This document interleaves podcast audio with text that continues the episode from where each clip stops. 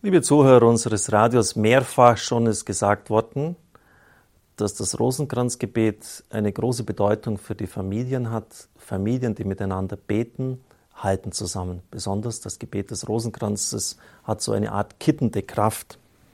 Nicht zu Unrecht sagt man, dass Gott sozusagen der Dritte im Bund einer Ehe sein muss, wenn diese gelingen soll. Das Gebet ist wie eine Art Relais, welche die Kraft Gottes in eine Beziehung hineinvermittelt diese stärkt und vor der Gefahr der Scheidung bewahrt.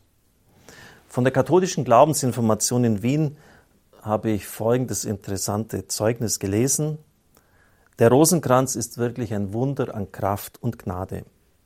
Seit mein Gatti und ich den Rosenkranz beten, sind Nervosität und Streit verschwunden.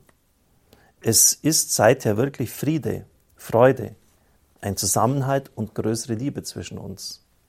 Wir haben gelernt, unsere Sorgen um unsere Kinder in die Hände der Mutter Gottes zu legen. Wir wissen jetzt, aus eigener Kraft können wir gar nichts. Aber Jesus und die Mutter Gottes vermögen alles. Ich danke Gott, weil mein Gatte mit mir betet, obwohl er aus einer Familie kommt, die dem Glauben sehr ferne steht.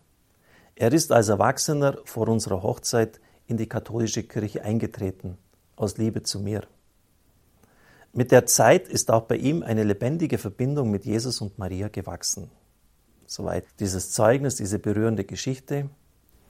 Liebe Zuhörer, noch ein Tipp für jene, die verheiratet sind. Es wäre gut, wenn Sie im Anschluss an das Rosenkranzgebet, wenn Sie miteinander beten, noch mit freien Worten um die Gnade der Erneuerung des Ehebundes bitten. Die Liebe in der Ehe ist auch vielen Gefährdungen ausgesetzt. Sie muss Abrieb fest sein gegenüber all den äußeren Umständen des Lebens. Und wenn Sie einfach nur sagen, Herr, erneuere die Gnade des Ehesakramentes, die wir bei unserer Hochzeit, bei unserer kirchlichen Trauung empfangen haben, reicht das schon. Vielleicht mein Vater uns, ein Ave Maria. Und Sie sollten das natürlich möglichst miteinander beten.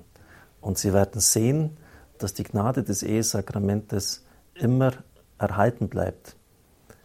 Der Apostel sagt ja auch den Priestern, entfache die Gnade Gottes wieder, die dir bei der Auflegung meiner Hände zuteil geworden ist. Entfachen.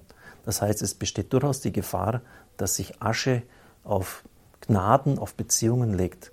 Deshalb müssen wir immer wieder hineinblasen, bildlich gesprochen, müssen wir immer wieder auch die Gnade entfachen. Auch hier wieder die Aufforderung, es einfach nur zu tun.